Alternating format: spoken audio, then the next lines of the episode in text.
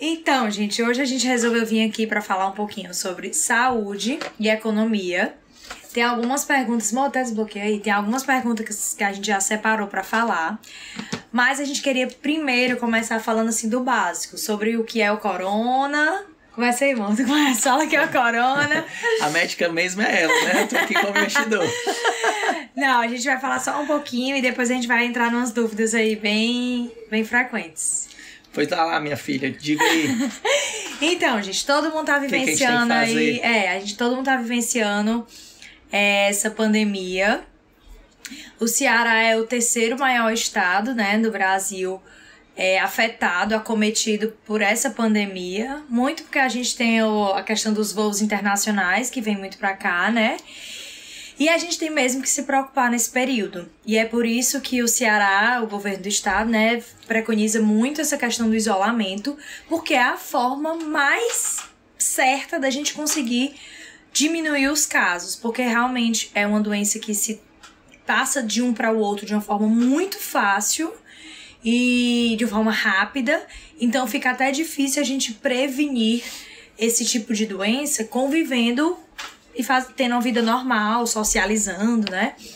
É, então, muitos casos de que as pessoas pegam corona é apenas de estar ali numa roda de amigos, numa festa, na mesma sala. Então, assim, a contaminação ela é muito fácil. É por isso que a preocupação e a indicação é de isolamento, porque realmente é a forma de cessar. Então, é como eu brinco a questão do gravidez. Se você quiser ter 100% de certeza que você não vai engravidar, é abstinência. Porque todo método contraceptivo também tem seus, suas falhas. Então, o método melhor de todos. E ainda assim, acaba não sendo 100%, porque, querendo ou não, tem um supermercado que tem. Ou você vai ou você pede, tem sacola de supermercado. Tudo isso a gente tem que ter cuidado. Então, algumas medidas que vocês podem ter nesse período de quarentena. Primeiro é o isolamento, né? É, mais na frente a gente vai falar sobre a questão do, do lockdown vertical, né? Que é a questão de você não ter um isolamento da população total e sim mais os grupos de risco. É, mas, assim, outros cuidados vocês podem ter além do isolamento. É sempre a questão da higiene pessoal, principalmente, né? Utilizar bastante água e sabão, lavar as mãos e lavar realmente não é aquela lavada de 5 segundos, pelo menos 20 segundos aí lavando as mãos. O álcool a 70% também pode ser utilizado, mas não deve ser utilizado como forma exclusiva, usar só o álcool achando que está se protegendo. Realmente água e sabão é mais eficaz. Hoje o Paulo me comentou que saiu uma portaria de que a indicação é de que todos usem as máscaras, lógico que não necessariamente dentro de casa, a não ser que tenha alguém em isolamento também dentro de casa, mas que ao sair à rua que todos utilizem máscaras, né? Aquelas máscaras comuns, as brancas não são aquelas de bico de pato. Então aquela comum é, a branca, né, que prende aqui atrás, que essa é a recomendação de ser utilizado mesmo pelas pessoas que não estão gripadas, com sintomas gripais, tá? É, outra dica de cuidados é vocês utilizarem água sanitária, para limpar, higienizar. Então, por exemplo, receber o supermercado, higienizar todas as sacolas, todas as embalagens, porque a gente não sabe quem manuseou aquela embalagem, aquela sacola, aquele presente, né? Então a gente fica muito atento nessas questões do que chega na nossa casa, de antes de entrar em casa, a gente deixa no hall faz to, deixa um tempo lá fora no hall, um tempo mesmo, depois faz a higienização, entra e joga as sacolas no lixo. Então essa é uma recomendação que a gente faz aqui, que a gente tem que ter muito cuidado, também ter cuidado com a questão de trinco de porta, se vai descer para ir no supermercado, vai ao carro, vai alguma coisa na hora de voltar em casa, ter cuidado em higienizar também os trincos de porta, deixar, deixar os calçados fora, fora de casa, tá? Ainda não se sabe, ainda não, não tem concreto de que os alimentos possam transmitir, né? Então, se tiver gotículas de, de saliva ali dentro do alimento que esteja contaminado, ainda não se sabe ao certo, mas até o momento ainda não é certo que pode contaminar, então essa questão dos alimentos a gente fica um pouco mais sossegado, apesar de que, como a gente estava conversando antes, ninguém sabe quem manuseou aquele alimento. Então, por exemplo, alimentos crus, né? Tipo que não, sushi, que a tipo Clarissa sushi, é louca, eu adoro. sushi esses dias, eu não, não tenho a menor condição. Não tenho a menor condições porque o, o, o sushi man usa sim. as mãos, né? E aí como é que você vai ter certeza absoluta que ele não está com Já que com não é uma COVID, comida né? que aqueceu, porque a gente sabe que no aquecimento você tem a, a perda, né? A morte do, daquele vírus. É, e aí, essas são medidas para prevenção. E a gente estava falando também de outras medidas que vocês podem tomar, que é importante nesse período. É, como a maioria não tem como dosar os níveis de vitamina D, é importante que os níveis de vitamina D estejam dentro da normalidade, tá? Então, se exponham ao sol, quem puder, vai na varanda Vai na janela, pega um pouquinho de sol, uma alimentação mais rica em vitamina C também, tem no limão, tem na laranja, na tangerina. Então, alguns alimentos que contêm mais vitamina C também entram como aliados, tá? Nesse período. É, o nosso trato gastrointestinal é o nosso órgão que está responsável pela imunidade. Então, vocês podem é, ter cautela principalmente no que vocês comem, porque o intestino é onde é produzido os anticorpos e é lá que a nossa imunidade é mais atuante, então o intestino precisa estar saudável. Para isso, ingesta boa de quantidade de água, se possível, uso de probióticos que ajudam também, glutamina, tudo isso que deixa o intestino melhor e mais saudável para que ele possa estar tá atuando na imunidade, certo? Isso é tão importante, pessoal, em relação ao intestino que a Clarice falou agora é, esses dias agora eu tô, eu tô em quarentena total, estou no 12 dia, 13 terceiro dia já 100% em casa. Estou realmente muito temeroso, não vou mentir. Não tenho vergonha de dizer que estou com muito medo. E, e lendo muito sobre, sobre o Covid, apesar de ter, um, ter um, alguns amigos que, que estão até entubados.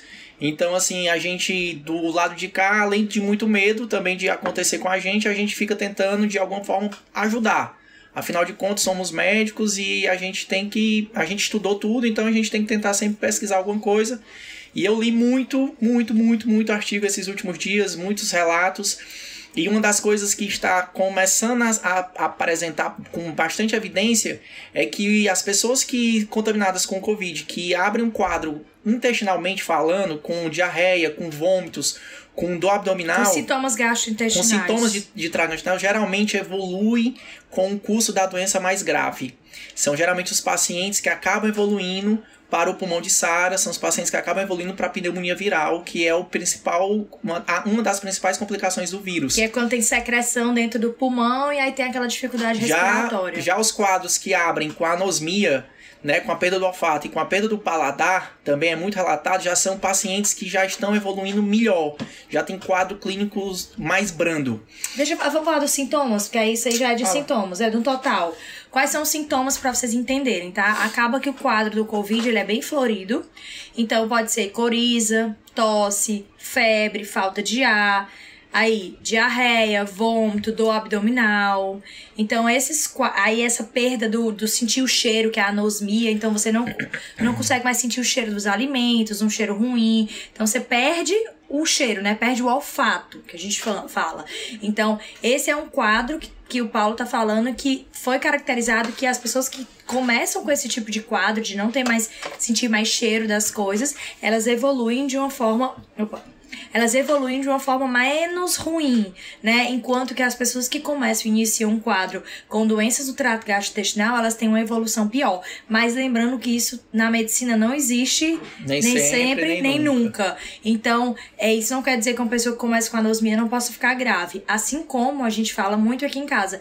Muito se fala de que é uma doença de idosos, mas não é bem por aí. É óbvio que a população idosa e a população que tem comorbidades, ela está é, com mais maior propensa. risco e mais propensa a complicar. Mas isso não quer dizer que nenhuma outra faixa etária pode complicar. Não é à toa que saiu agora a notícia, acho que foi no Diário do Nordeste, que é relatando de um médico que faleceu agora. Ele tem 40 e poucos anos, 42, 42 anos, anos novo, 42 anos, médico saudável, ígido e faleceu por conta do Covid, né? Então, é, a gente é, a gente não pode subestimar e pensar que porque a gente é novo, a gente tá tranquilo, então a gente vai descer, a gente vai passear, a gente vai sair, a gente vai trabalhar e vai fazer tudo. A gente também tem que ter muito cuidado. Então, aquela história de que. Isso era até um ponto importante que eu queria até comentar com vocês.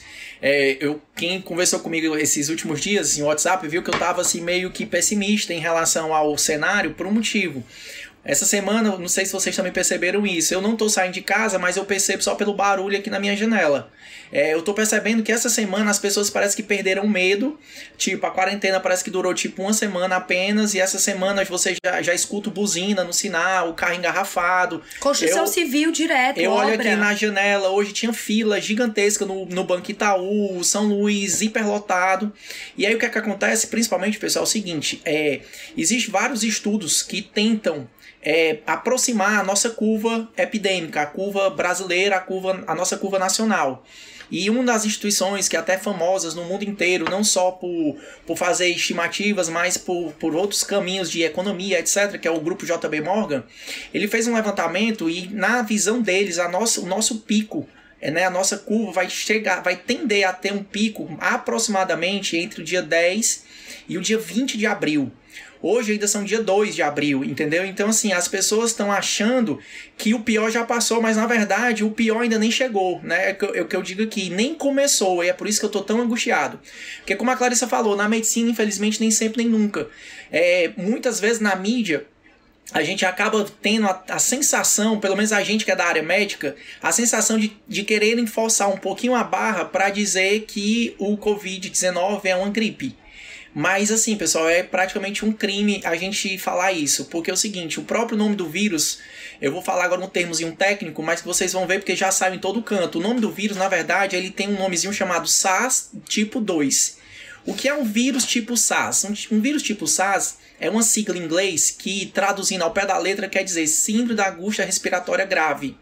Então, que é uma das principais complicações do Covid. Então, não é um vírus de gripe como estão querendo vender, é um vírus, na verdade, de pneumonia né? É um vírus da, da síndrome grave mesmo, da síndrome respiratória aguda grave. E por que, que eu estou batendo muito nessa tecla?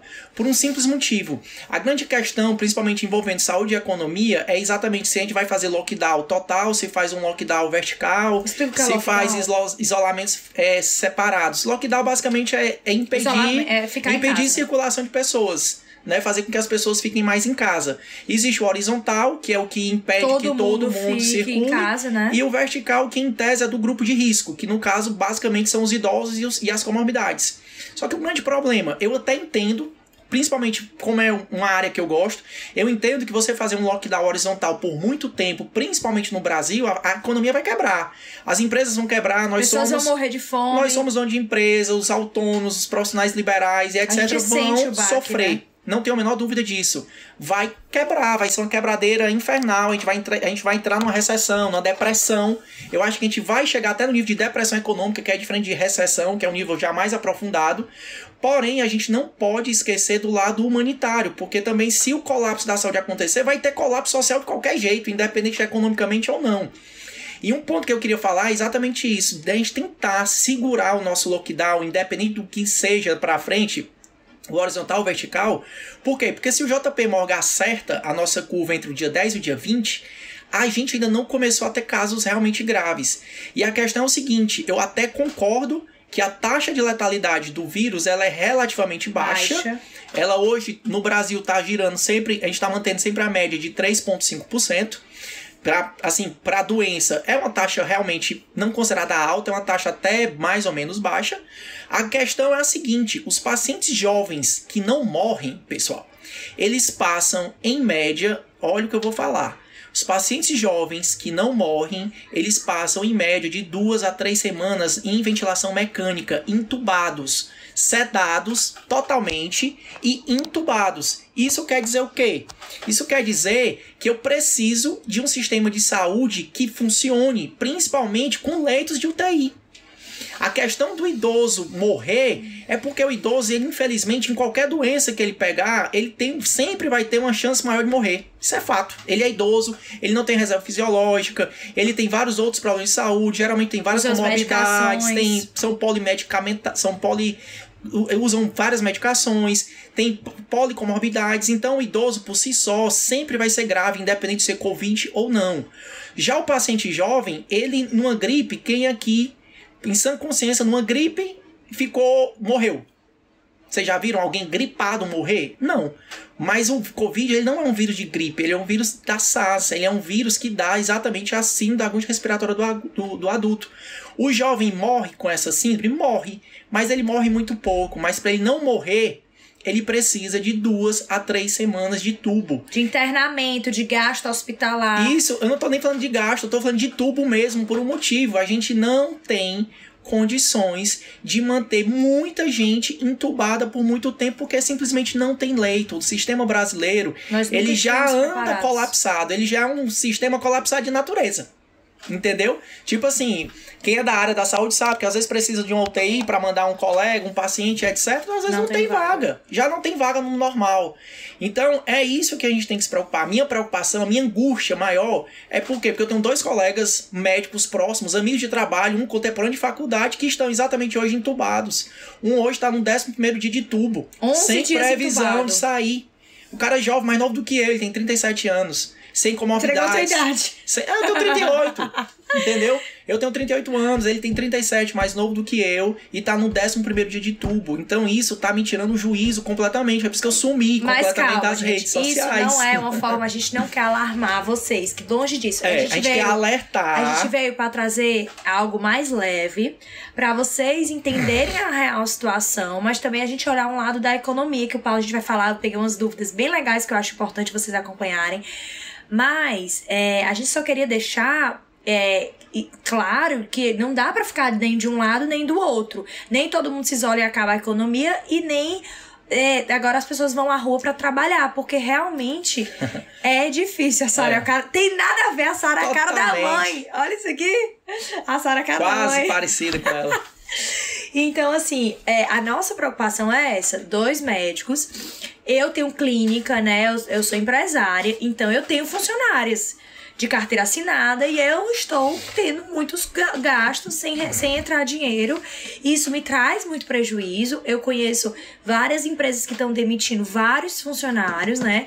E aí eu acho que é nessa hora também que tem que ter um incentivo do governo e tudo, tanto para as empresas quanto para os auxílios dos desempregados, né? E aí eu sei que é uma situação difícil, mas eu ainda não acho que é o momento de voltar. E hoje eu tava treinando, eu treino na varanda. E aí eu comentei, meu Deus, tem muito carro na rua. Tem carro na rua de ter buzina, de ter engarrafamento aqui na minha rua. Então, assim, as pessoas relaxaram total. E o medo da gente ter relaxado total é porque vai vir um pico. Não veio o pico ainda. Então, vai vir esse pico. Então, pessoas como os pais do Paulo, que são pessoas idosas, correm muito mais risco. Estamos isolados deles. A gente não vê quanto, há quanto tempo eles? Eu não vejo meus pais há 20 dias já, porque eu tava, eu tava em São Paulo. Não vê presencialmente, né? Antes do pico do furacão, eu tava em São Paulo fazendo um curso. Não sei nem como, graças graças a Deus eu não, não peguei, peguei. Porque você é um homem suplementado. Andei em aeroporto, passei cinco, seis dias em São Paulo e tipo assim. Pegou avião. Eu não vou nem mentir, que eu pedi os testes rápidos, tô esperando chegar. Eu não vou mentir, que eu tô doido pra fazer e ter dado positivo, eu ter sido um assintomático e todo mundo aqui em casa ter passado ileso, porque a gente já tá com mais de 14 dias de quarentena. Eu tô com três semanas. Mas realmente foi um surto gigantesco. E em relação a isso, é exatamente qual é o grande problema? O grande problema é da gente fazer lockdowns intermitentes, entendeu? Por quê?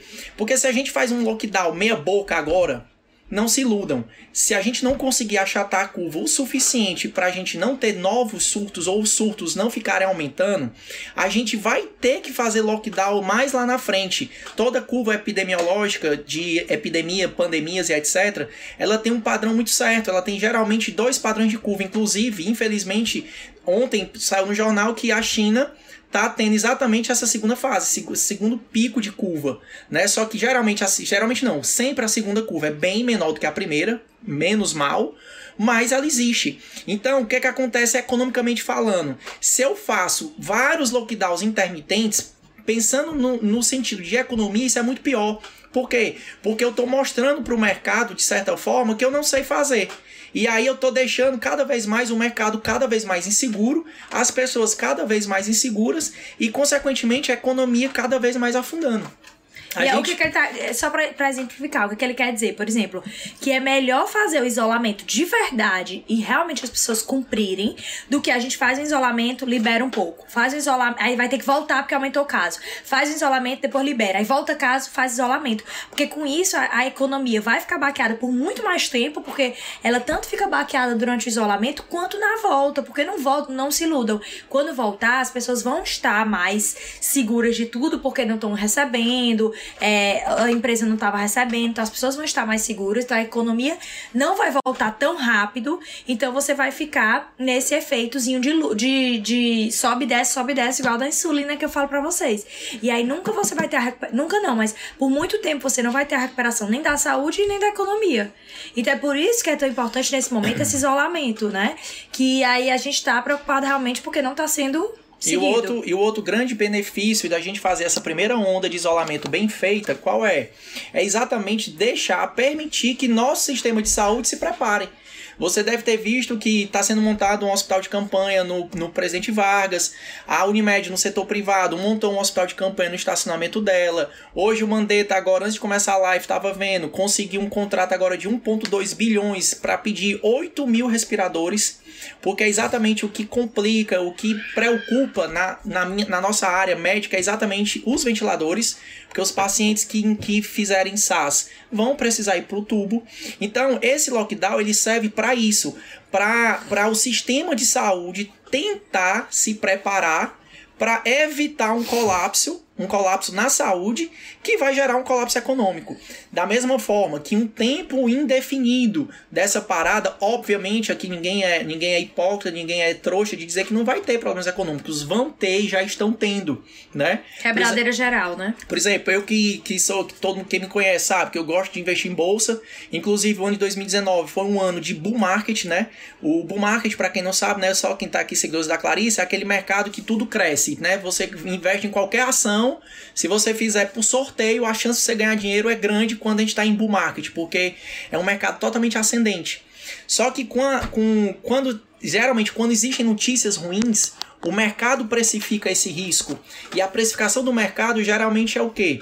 Bolsa de valores, para quem não entende nada, nada, nada, eu vou tentar fazer uma analogia bem simples. É igual quando você vai numa feira. É uma feira livre. A bolsa de valores é exatamente uma feira livre, onde tem produtos sendo comprados e produtos sendo vendidos, que no caso da bolsa de valores são ações. Ações nada mais são do que pedaços da empresa. Então, na hora que eu compro mais ação do que eu vendo, a bolsa está em alta. Na hora que eu começo a vender mais do que estou comprando, a bolsa fica em baixa.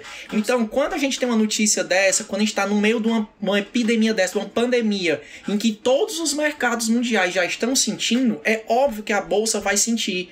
Tanto é que a gente estava em 118 mil pontos, quase um dia desse, e já batemos aí patamar de 69 mil pontos, quer dizer, uma redução de mais de 40%.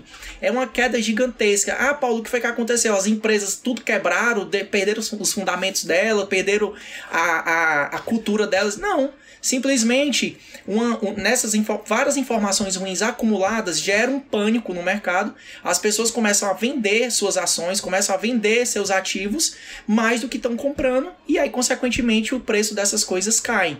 Ah, Paulo, então quer dizer que agora tá bom para comprar. Essa era a tese, pergunta. Tá bom ou para comprar em tese, ações na bolsa? Em tese, em tese, Não em tenho tese, dinheiro, mas tá bom? Em tese, em tese, sim. Embora eu, né, isso aqui agora é eu, eu não tô dizendo por ninguém. Eu acho que a gente ainda vai cair mais, né? A bolsa de valores ainda vai despencar mais. Então, assim, se você, tipo, deixou de comprar uma empresa que você gostava muito quando a bolsa estava a 118 mil pontos, obviamente, você comprar hoje a 70 mil pontos, você vai comprar ela muito mais barata. Mas eu acredito que ainda vai cair mais ainda. Então, assim, na bolsa de valores tem um aforismo que diz assim: você deve sempre tentar comprar no fundo e vender na máxima. Só que isso a gente nunca acerta, né? Raramente você vai acertar o fundo de um determinado ativo e a máxima de um determinado ativo. Então, assim, se for para dizer que se você tem um dinheiro livre e etc., e não vai fazer nada com ele agora, e está disponível para investimentos mesmo, não vai fazer falta agora nessa quarentena em relação a empregos que não estão funcionando, etc. É uma boa hora de entrar? Sim. Mas nessa hora, mais do que nunca, eu sempre aconselho você fazer isso via uma assessoria financeira, via um acompanhamento. Deixa eu tirar uma dúvida. Calma aí. Por exemplo, se eu tiver então dinheiro na minha conta corrente e aquele dinheiro. Por exemplo, tem duas, duas opções. Eu tenho dinheiro na minha conta corrente. Uma eu posso precisar para uma situação emergencial, mas ainda assim eu posso investir naquelas ações que eu consigo resgatar com 24 horas. Jamais você faça isso. É? É. Então não faz. Se você achar que Pessoal, vai precisar. não escutem ela. Calma, viu? eu tô tirando a dúvida. se você acha que você não vai precisar. Por exemplo, só, só bota no dinheiro então para investir se você, se você não for precisar desse dinheiro real. Na verdade é o seguinte, pessoal. Toda vez que você aí. pensa em investir, você vai ter que trabalhar sempre com, com- Geralmente quem já me escutou sabe, eu falo sempre um tripézinho que é segurança, rentabilidade e liquidez. Você jamais deve deixar um dinheiro que você acha que vai precisar no mercado acionário. Por quê? Porque hoje eu compro uma ação, digamos, por 10 reais. Amanhã, Deus o livre, sai uma notícia que o, o vírus vai durar mais três meses. Não tenha dúvida, essa ação que vale 10 reais hoje, amanhã ela vai estar valendo 5. E aí, se você Ah, precisar do dinheiro, você vai ter metade. Então, jamais se faz reserva de emergência em ações. Captei. Você faz reserva de emergência em coisas seguras, num tesouro, num fundo de renda fixa que lhe renda alguma coisa, e de preferência que tenha liquidez, né? É o que eu sempre Mas então digo. dá pra fazer nesses? É essa pergunta. Nesses dá. teu tesouro, Dá. assim, dá pra fazer. Você sempre faz sua reserva de emergência em produtos que lhe dê liquidez e segurança. Então, se você tiver liquidez e segurança, com certeza você não vai ter rentabilidade, porque o tripé nunca anda junto, eles nunca andam de mão dada. Então, esse é um recado. Nesse, nesse momento agora, você tem que se proteger. Eu, particularmente, comprei, não vou mentir, eu comprei, tava comprando até 70. e- Não, hoje não. E Comprei. Não, hoje foi uma troca que eu fiz, foi um rebalanceamento de carteira. Na verdade, eu comprei, mas vendi. É, na verdade, eu tava comprando bem até 80 mil pontos, porque achava que a gente já tava se aproximando do fundo. Mas aí chegou um momento que eu vi o negócio só piorando, piorando, piorando. Aí o que, é que eu tô fazendo agora? Protege teu caixa, igual a empresa. Pronto, falando agora da empresa. O caixa é importante em qualquer segmento, seja no investimento, seja na sua empresa, para quem é empresário. Hoje a gente tem, para quem não sabe, né, a gente é dono da, da. E a Longevida, como qualquer outra empresa, tá sofrendo pacas, né? Para não dizer outro nome. Então, assim, hoje a gente está com 16 dias de faturamento zero na empresa, sendo que as contas estão aí, o aluguel está aí, os investimentos que a gente fez em equipamentos estão aí, a nossa folha de funcionários está aí. Então, assim, as contas não somem. O governo está tentando fazer vários incentivos, é, adiando pagamentos, as próprias empresas estão tentando ajudar a gente, o empresário pequeno principalmente, é, botando essa dívida para 60, para 90 dias, mas independente de tudo, caixa sempre é importante nesse momento. Caixa nada mais é do que dinheiro na conta corrente, é dinheiro na mão, preso, seguro, sem fazer besteira. Entendeu? Isso para a vida, isso para o mercado acionário, para o mercado de investimentos, para empresas. Entendeu? Então hoje, o que a mais que a gente tem que fazer, mais do que tudo, sendo pessoa física, jurídica ou não, é proteção do seu caixa. Se proteja. Por quê? Porque a gente não sabe nada do dia de amanhã. E eu lhe garanto, ninguém sabe de nada nessa pandemia. Nem os Estados Unidos, nem ninguém. A única certeza que a gente pode ter hoje é que a gente, infelizmente, ainda está longe de sair disso, entendeu? Então, assim, o, o conselho que eu dou, pensando em saúde, obviamente, se isolem, se protejam, protejam os mais velhos, tá certo? Graças a Deus, a maioria dos estudos, os levantamentos mostram que crianças não são acometidas ou são poucamente acometidas. Grávida também não foi mostrado como aumento de gravidade, então se a grávida tiver o corona, né, não foi evidenciado que passa pro bebê, né, não tem a transmissão vertical. É, não tem transmissão bebê, não passa, não passa pro leite bebê, materno. não passa pro leite materno. Então, as mães que estão aí perto de parir, não passa realmente pro leite materno. Os cuidados que deve ter é só se a mãe tiver com sintomas de Covid na hora da amamentação, usar máscara. Mas pode amamentar, pessoal, mas se protegendo. Pode amamentar, pode ter parto normal, isso não impede. É, a questão da gravidez que eu falo aqui é porque a gravidez já é um estado que a imunidade não é não está tão fortalecida quanto de uma pessoa que não está grávida. Mas isso não quer dizer que uma grávida tendo Covid, ela vai evoluir de uma forma pior, de forma alguma. Não foi mostrada essa diferença, tá? Exato. E é isso, pessoal. A ideia da gente aqui era tentar mostrar um cenário. Às vezes eu sou meio catastrófico, mas na verdade é porque eu gosto de ser protetor, né? Eu sou protetor até demais, inclusive, como falei, tava, tô há 20 dias muito, muito, muito mal mesmo, não vou mentir. Tanto é que eu dei uma sumidinha por isso. Teve um dia que eu. do- uma vez que eu não fiz live, que eu disse, gente, eu não tô bem pra fazer live. Acho que era o Paulo me deixando mal. É, mas na verdade é porque a gente, como é da área, a gente que é da área da saúde, principalmente eu sou anestesista, já, já hoje, graças a Deus, não dou muito plantão, mas já trabalhei em plantão, já tive nessa linha de frente, já tive em UTI, já tive em porta de emergência durante a boa parte da minha vida. E vendo os colegas sofrendo, porque eles estão sofrendo pesado nessa linha de frente. São, assim, são mais do que guerreiros realmente, assim, não é porque são é da minha classe, mas realmente a gente tem que tirar o chapéu. Pra todos os porque, profissionais da Exato, pra todos, né? independente. Eu tô falando, eu tô falando como geral, médico, né? pessoal, mas entendam que é para todos que estão lá, os enfermeiros, os técnicos, os técnicos de laboratório, enfim, o segurança que tá ali na porta da emergência, que também tá na, na, na mesma na mesma vibe. Então, assim, a gente tem que realmente tirar o chapéu, ajudar no que puder entendeu? É, Procurar eu... o mínimo possível a emergência. É, eu me disponibilizei, inclusive, para estar tá aqui no direct. Eu não sei se eu consigo responder todas, né? Mas quando eu vejo uma mensagem, eu respondo. Para que não superlote as emergências, eu recebo mensagem de pessoas que só começam com dor na garganta e já querem procurar emergência. Não é por aí, porque senão você aumenta o risco de você se contaminar e você ainda superlota e ocupa o lugar de pessoas que precisam, né?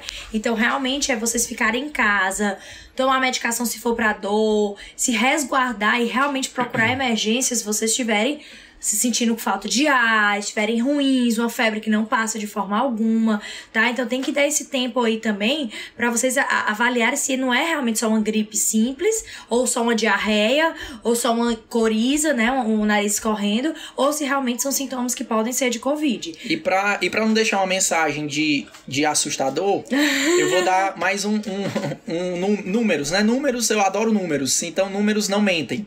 Apesar de tudo isso que a gente conversou, para vocês terem uma noção. Os pacientes que são acometidos pela doença, o Covid, de cada 100% desses pacientes, como é que é mais ou menos a estatística? Parece bizarro e vocês vão ficar até surpresos. E mesmo assim, ver o que estão vendo. 80%, 80% desses pacientes são literalmente assintomáticos. Isso mesmo. 80% das pessoas que vão ter o vírus presente, eles não vão ter nenhum sintoma. E aí tem aquela pergunta: esse paciente ele transmite o vírus? Existe uma dúvida muito grande. Acredita-se que quando eles estão totalmente assintomáticos, eles não conseguem ser transmitir. Embora possa ser que isso aconteça, mas é, como você é assintomático, provavelmente é porque você tem a presença do vírus, mas numa carga viral muito baixa, ao ponto dele não causar doença. Beleza? Então é mais ou menos isso. Então, quer dizer, 80% é assintomático. Você deve estar. Tá, tipo, é como eu falei. Eu fico brincando que eu rezo para ter sido um assintomático, porque se eu fizer o teste e tiver já com o meu IgG positivo, vai dar pelo menos um A um pouco mais de garantia. Entendeu? É que foi uma pergunta que fizeram. Se eu já tiver tido a contaminação, eu posso vir a ter novamente? Em tese, sim. Porque né? ele Existe pode mudar o vírus. É, né? o vírus, para quem não sabe, o vírus, qual é o grande problema do vírus? É porque ele é mutante. O que diabo é isso? Ele, se, ele muda. Ele vai se mudando a forminha a for, dele. É, a forma genética dele, por exemplo, o vírus, eu sempre digo, rapaz, é um, é um, é um, é um ser desprezível. É uma molécula fila da mãe de RNA, mensageiro único, de filamento único, com uma proteína, digamos, vagabunda de, é uma proteína fuleiragem, a proteína do vírus, e faz uma desgraceira dessa, entendeu?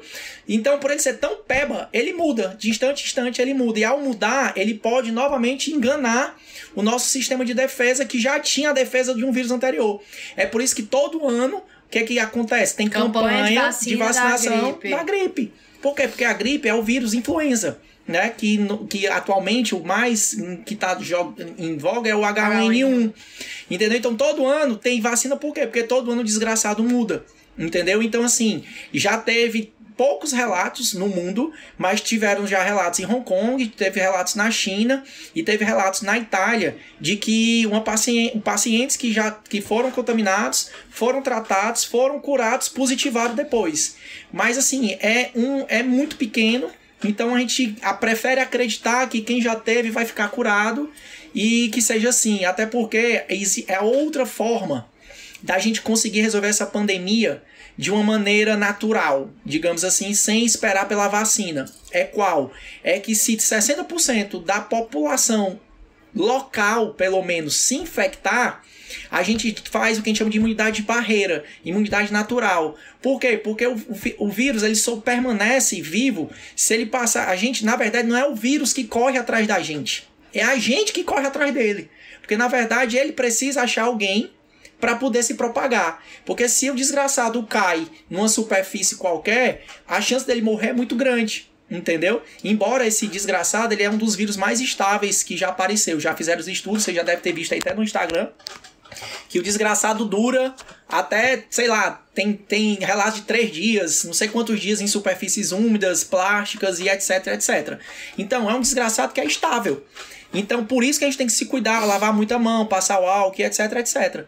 Então, é, para mudar, isso acontece. Então, se a gente, se 60% da população se infectasse, a gente teria uma imunidade natural. O problema é, a gente tá vendo que não é um vírusinho qualquer. Então, não a, é uma gripezinha. Não é uma gripezinha. Entendeu? Não é porque você é atleta, né, que não vai pegar o desgraçado. porque eu sou atleta, Tem a... fitness. Inclusive, o colega hoje, ele era literalmente atleta. O cara atleta. O que faleceu, né? Rígido, não tinha asma, não tinha hipertensão, sem comorbidades. O paciente totalmente. Era literalmente. Tipo a pessoa da gente. Um atleta. Normal. Um paciente de 42 anos, mas extremamente cuidado e faleceu. Entendeu? Então, assim. Vamos falar. Ah, vamos falar agora sobre outras coisas? Tipo. Ó, oh, vamos lá. É, só Vamos abrir pra pergunta. Não, calma, é porque a pessoa perguntou como é que vocês estão fazendo no supermercado. A gente faz pelo Rappi. E aí, outra coisa, gente, eu queria assim. Falando ainda de economia, que era um do, dos pontos que a gente queria falar, certo? É, nesse momento, se vocês puderem ajudar as, os pequenos empreendedores, é uma dica que eu dou. Então, assim, essa é uma fase é, da gente ajudar os pequenos. Então, se for para vocês pedirem comida, peçam das pequenas empresas, peçam se você, vocês forem comprar produto de criança, coisa de pintura, brinquedo, coisas para casa, até de supermercado mesmo, se vocês puderem estar tá pedindo das empresas menores, essas empresas menores são as que têm o maior risco para quebrar. Então, são essas que a gente pode estar tá ajudando nesse momento, fazendo nossa parte. Isso se vocês forem pedir, porque eu sei que muita gente está segurando por conta conta é, dos custos, tá? E outra coisa que eu vi aqui uma pessoa dizendo é que trabalha no UBS, Unidade Básica de Saúde, e que tem recebido muitos pacientes com crise de pânico, com ansiedade. E isso, gente, é muito real. Eu sei porque eu, todo dia eu vejo pessoas falando aqui comigo no, no Instagram que estão passando por maus bocados, estão realmente mal, pessoas que ficam com falta de ar dentro de casa, começam a achar que estão com a doença é, por conta de uma crise de pânico, por conta de uma ansiedade. Tem muitas pessoas que estão realmente descompensando de coisas que já estavam sentindo sentindo-se melhores, ansiedade, ou crise de pânico, ou depressão, tá? E aí esse momento é o momento que as pessoas podem procurar ajuda, Show certo? E aí só para terminar, né, que ela me cortou, de... É porque eu sou sanguínea, sanguínea eu gosto de falar muito. Pois é, desgraça. Sim, depois dos 80% assintomáticos, pessoal, sobra exatamente os 20% que são os doentes sintomáticos. Então, 20% apenas dos pacientes infectados pelo Covid vão apresentar sintomas, que é os que a Clarissa falou: febre, tosse, dor de cabeça, sintomas gastrointestinais, cansaço e etc. E aí, desses 20%, 5% vão complicar. São esses 5% que vão precisar da UTI, seja ele jovem, seja ele idoso tá certo? A diferença é aquilo que a gente já falou no começo, é que o paciente jovem provavelmente ele não morre, mas ele passa duas a três semanas no ventilador, no tubo, tá certo? E os outros, os idosos, aí pode ter qualquer desfecho, mas a mortalidade no grupo idoso acima de 80 anos chega acima de, de 15%. A então, Rebeca Magal está perguntando se. É só para finalizar. Se teu temperamento é fleumático. Jamais. O De Paulo é um colérico. Eu sou colérico nato. Nato. Isso. Li o livro. Lê o completamente. livro completamente. o Paulo é um colérico nato. Eu sou sanguínea nata. E a Sara é sanguínea também, certeza. Mas sou um colérico que consigo controlar a vontade de matar um. Médio. Mas Gente. vocês não. Quem não sabe, o apelido. O meu apelido carinhoso pra Clarissa, vocês não sabem, vão saber agora. É Pitbull. Ele me chama de Pitbull. eu tenho essa noção. carinha boa, mas também quando eu fico com raiva, meu filho, eu viro um Pitbull. Pessoal, não. vamos abrir para perguntas Mas agora. você tem filha, viu? Tem um menino ali pra cuidar. Ah, tá jantando. Tá, tá dando certo? Ela tá comendo, ela não, não, não sabe que tem pai e mãe, não. tá, então vamos lá, gente. É, vamos às perguntas. Vocês são um casal perfeito. Gente, tem nada de perfeição, viu? O povo, o povo acha que tudo nesse Instagram é perfeito. Não é, a gente briga. Cacete trouxe. A gente viu? briga. A gente briga, a gente se ama, mas a gente se ama. Quanto tempo devemos ficar em quarentena? Ai, Carol, difícil. essa pergunta eu lhe garanto. Eu faço todo dia pro Paulo. Que é a pergunta de um milhão de dólares. E até se eu soubesse, porque realmente a gente, ninguém tá aguentando. Todos Isso é os dias verdade. eu pergunto pro Paulo, quando eu vou poder reabrir a clínica? E ele fala, não sei. A gente não tem noção exatamente por quê. Porque o, a previsão, como eu falei na live, a previsão do nosso pico é entre o dia 10 e o dia 20. Então eu acredito que nesse período é que a gente vai poder ter mais ou menos uma noção. Por exemplo, o Camilo, né, o governador do estado, embora seja do PT, eu acho que ele está fazendo uma, um- uma, boa, uma, uma boa condução da, é PT? é, tá fazendo uma boa condição da, da, da epidemia, isso aí. Pandemia. Da, é, da epidemia, no caso, na nossa, né? Eu acho que eu tenho que eu tiro o chapéu pro Camilo, eu acho que, independente de partido político, eu acho que ele tá fazendo um trabalho muito bem feito. Tá certo? Tá sendo pelo menos rigoroso. Ele adiou o, a- o, o lockdown nosso até domingo. Mas eu tenho quase certeza absoluta que ele vai adiar pelo menos mais uma semana, até porque vai ter Semana Santa. Eu acho que ele vai acabar aproveitando para emendar logo com esse feriado. E aí, no dia 13 de abril, eu acho que, até pelo número, né? 13, eu acho que vai ser o, o número chave.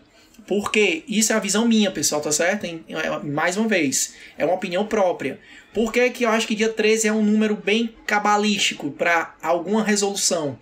Porque se o JP Morgan acerta a nossa curva para o 10 e 20, o 13 está dentro desse intervalo.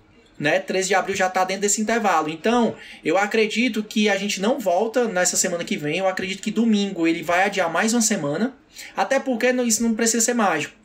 Se você observar, todos os governadores, vários governadores já adiaram o lockdown, já botaram até lá pra frente pra não ficar com esse negócio de adiar de semana em semana. Porque às vezes o cara, quando ele adia semanalmente, tem o problema do psicológico. O psicológico fica muito Angústia. abalado, você fica angustiado porque você acha que vai acabar e não acaba. Né? Então acho que a, a estratégia de você jogar o lockdown logo para três semanas na frente e se for o caso diminuir, na minha visão, né? A Isabelle pode até comentar isso na live dela, que é psicóloga. Mas eu, particularmente, eu me sentiria menos angustiado se eu tivesse um tempo maior e esse tempo maior diminuísse. Do que semanalmente ficar aumentando. Então o que, que eu acredito? Eu acredito que ele vai adiar mais uma semana, pelo menos, né? Vai esperar passar a Semana Santa. Semana Santa é 10, 11 e 12. Então na segunda-feira, né? E talvez no dia 12, no domingo de Páscoa, tem um próximo pronunciamento, porque aí sim a gente vai estar literalmente dentro do que acredita-se que será a nossa curva, né? Para poder tomar alguma, alguma decisão. Os colégios, vocês já viram, né? 90, mais de 90% Antecipar dos colégios férias, já né? deram férias no mês de abril, que foi uma medida corretíssima. E eu acredito que essas, essas, essas, essas instituições de aglomeração não vão voltar tão cedo, tá certo? E aí não é papo pessimista, é papo realista. Colégio, academia, Igreja. boxe crossfit, igrejas, templos e etc., é, restaurantes. Eu acho que esses não voltam tão cedo, né, na minha visão. Inclusive, eu acho que os colégios deram agora as férias de julho em abril, e eu não duvido nada que eles peguem as férias do final do ano e deem em maio, para emendar logo esses dois meses, entendeu? É uma visão minha, mas eu acho que é a que vai acontecer, tá certo? E vamos esperar. Porque o ideal é, é isso. O ideal é que a gente consiga achatar essa curva para que o sistema de saúde não entre em colapso, a gente consiga organizar a, a, a esculhambação que o vírus está causando e, consequentemente, poder liberar a economia com a retaguarda da saúde boa. Porque uma coisa é eu liberar todo mundo para trabalhar, pelo menos com a segurança devida, né, mantendo, evitando aglomerações, evitando muita gente e etc, que a gente já sabe, fazendo as higienizações, as limpezas e etc, a gente libera, faz o lockdown vertical paulatino, com segurança, com organização, sabendo que meu sistema de saúde atrás vai segurar a bronca. O que não dá é para você liberar tudo agora sem o tem sistema, o sistema de saúde não está preparado, o Mandetta é, viu que não tem jeito, vai ter que mandar o avião lá para a China. Os Estados Unidos ontem, pessoal, mandaram 23 Boeings lá para a China para pegar material. 23. Se vocês não sabem, os nossos material, os nossos materiais de ventilador, máscara, EPI vão estar tudo atrasado. Por quê? Porque você está brigando também com a superpotência que está lá agonizando. Entendeu? E aí o Mandetta viu que não tem jeito, vai ter que brincar do mesmo jeito. Então hoje ele já, na- eu já vi que ele fez, conseguiu fechar um novo contrato de EPIs e de ventiladores, já vai mandar avião também, para poder pegar lá em loco. Porque se esperar os caras mandarem, meu patrão não vai chegar, não. No meio do caminho chega alguém e compra, a gente tá na guerra. A gente tá literalmente, pessoal, dentro de uma guerra. A diferença é que a gente não tá tendo bala, tá tendo fila da mãe invisível, entendeu? Um desgraçado invisível, que é muito pior, porque você não sabe exatamente com quem tá lidando. Então é isso, eu acho que a gente tem que tomar cuidado, mas tem que ter responsabilidade. É, a gente aqui, como eu tô falando, eu acho que mais do que nunca, eu e a Clarissa foi interessantíssima pelo fato de sermos da área e de sermos empresários, entendeu? Acima de marido tudo, mulher, a gente tá vivendo nessa quarentena. É, acima de tudo, somos, se aguentando. somos empresários e a gente tá vivenciando os dois lados da carne. Entendeu? Tanto, ah, tu quer bem dizer que eu queria que a Longida tivesse fechada é pagando todo mundo sem estar tá recebendo nada. Não. Mas ao mesmo tempo, se, se eu, eu digamos, eu vou para Clarissa, vai para uma rede social que tem formadora de opinião e tu diz que tem que trabalhar e tal, tal, tal, tal, olha o caos que não pode ser gerado, entendeu? Não, e nem é só isso. Eu vou expor minhas funcionárias que vão de meio de transporte, eu vou de carro, muito então, bem, obrigada, a minha, né? a minha visão é muito simples. É tentar, né? Tentar. É uma tentativa de fazer com que o sistema de saúde se organize, fique menos ruim para tentar segurar a eventualidade de uma bomba que venha, né? Porque também pode ser que esse que o lockdown que está sendo feito resolva. Vamos rezar para sim, para isso ser verdade, né? Vamos rezar que seja suficiente. E seria ótimo, né? Mas pensando no, num aspecto geral, eu acho que eu sempre fui assim, quem me conhece sabe, eu sou eu sou colérico e sou bem direto, né? Eu sou bem extremamente direto, realista. Bem verdadeiro, bem transparente. Eu sou aquele médico que quando tava na emergência, que o paciente falecia, eu não arrudeava não. Eu chegava pro acompanhante e falava: "Só era fulano de tal, tal, tal, infelizmente seu seu seu marido, seu esposo, seu irmão veio a óbito por isso, por isso, por isso. Eu não ia arrudear e tudo mais, deixava o assistente social do lado para esperar a bomba. Mas eu acho que se tem coisas na vida que você tem que ser direto. Não adianta enrolar e não adianta eufemizar com coisas graves, entendeu? Eu acho que o papo reto nessa hora é importante, entendeu? Então o que eu acho é isso. Eu acho que se o sistema de saúde não tiver tempo, vai dar merda. Então eu acho que a gente tem que ter um pouquinho de paciência, deixar o sistema tentar se ajeitar e aí depois a gente libera um lockdown vertical com garantia, com segurança, e aí todo mundo vai crescendo devagarzinho e evitando o risco, como a gente falou, de ficar tendo lockdown por cima de lockdown. E aí é uma catástrofe, pessoal. É, existem vários relatos aí, se vocês virem, entrar na internet, vocês vão ver que economicamente falando, você fazer vários lockdowns é muito pior do que você fazer um grande. Entendeu?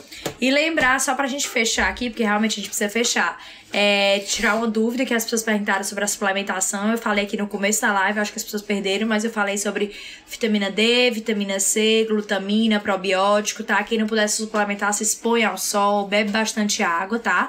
É, e só para finalizar, é, apesar de tudo isso que a gente tá falando aqui, importante que nesse momento vocês mantenham o máximo possível de um pensamento positivo e que tentem é, ficar numa energia boa, porque se a gente fica com pensamentos negativos, com energia ruim, a gente atrai também tudo isso, tá? Então a gente precisa se é, isolar também em termos de energia. Então é importante que vocês pensem realmente em coisas boas, não assistam filme de terror, filme de drama, vão para coisas realmente que te tragam paz, que te tragam bem-estar, fa procurem fazer coisas que, que te tragam felicidade e alegria. Estar tá perto da família de vocês provavelmente é algo que, que traz alegria para vocês e manter esse pensamento positivo é importantíssimo, porque se a gente começa a pensar de forma negativa, a gente também pode atrair as coisas negativas.